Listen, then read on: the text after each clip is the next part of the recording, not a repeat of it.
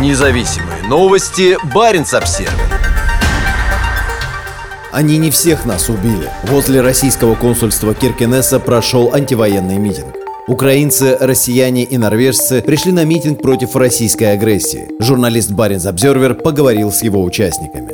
24 февраля, в годовщину российского вторжения в Украину, возле российского консульства в Киркенесе прошел антивоенный митинг. По оценке журналиста Баренц Обзервер, он собрал около 200 участников. Поддержать свою страну пришли украинские беженцы. Но в толпе было множество норвежцев и россиян, выступающих против войны. Один из них, Антон Калинин, за полчаса до митинга сделал проекцию украинского флага на одной из центральных зданий Киркенеса. По отношению к России я испытываю разочарование и пренебрежение. Но в Киркинессе много русских, которые нам помогают. Есть люди, которые не поддерживают войну, выступают против своего диктатора. Это хорошие люди, говорит Ирина Ермакова из Одессы. Вместе со своей мамой, Екатериной Гулай, она приехала в Киркинесс почти год назад. Ирина объясняет, зачем пришла к российскому консульству в годовщину вторжения. Достучаться до этих людей, которые сидят в этом здании, бессмысленно, если они за год ничего не услышали. Они чего-то не понимают? Нет, они такие же люди, как и все мы. Но нужно, чтобы окружающие не забывали,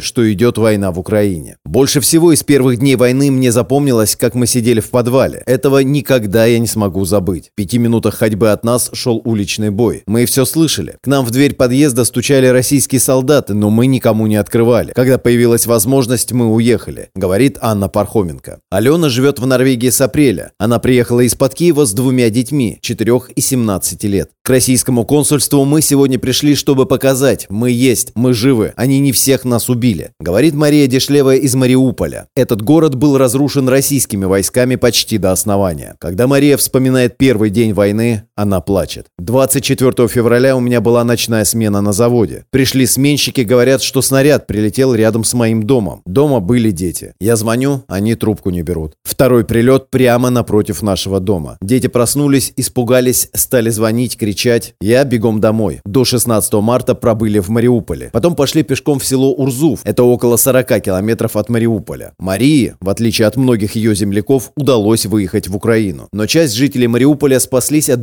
бомбежек в России. Российские власти говорят, что приняли более 5 миллионов беженцев из Украины. Мария считает, что далеко не все отправились в Россию добровольно. Я знаю людей, которые из Мариуполя уехали в Россию, но они попросту не смогли эвакуироваться в сторону Украины. Там уже была линия фронта. Я на связи с женщиной, которую вывезли в Россию. Она была в Челябинске. А сегодня звонит и говорит, что она уже в Латвии. То есть не так там хорошо, как говорят российские власти. Другая история. Свекровь моей знакомой вывезли в Тамбов. Их там поселили где-то в лесу, и они там работали. Мужчины выполняли тяжелую работу, возможно, строили тот же лагерь, а женщины готовили еду. Потом привезли юриста, который должен был помочь с российскими документами, и он затребовал за свою работу 600 рублей с человека. А у них ни денег российских, ничего. Периодически приезжал какой-то начальник, который начинал упрекать. «Вот мы вас спасли, а вы тут жопы нажираете». Они просто рыдали. Уехать оттуда они не могли, у них забрали украинские паспорта. В итоге эта женщина вернулась в Мариуполь. Дальше о ее судьбе ничего не знаю,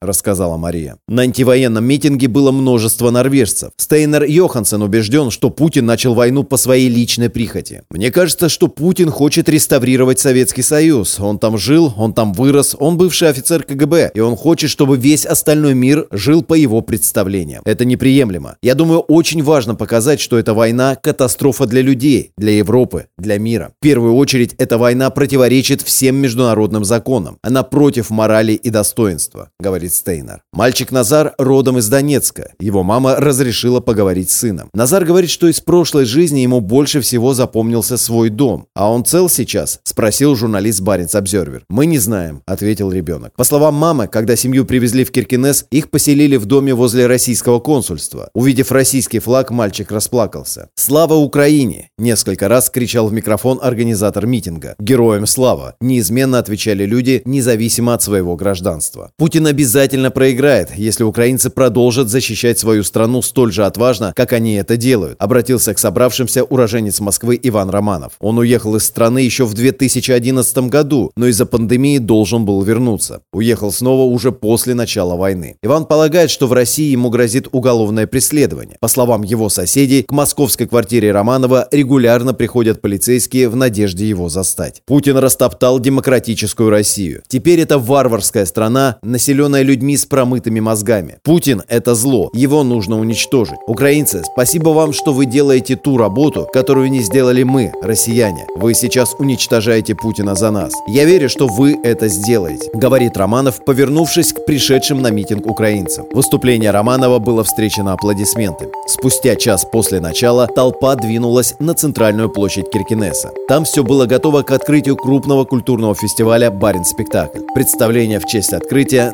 назвали «Горящие мосты». Независимые новости. Барин обсервис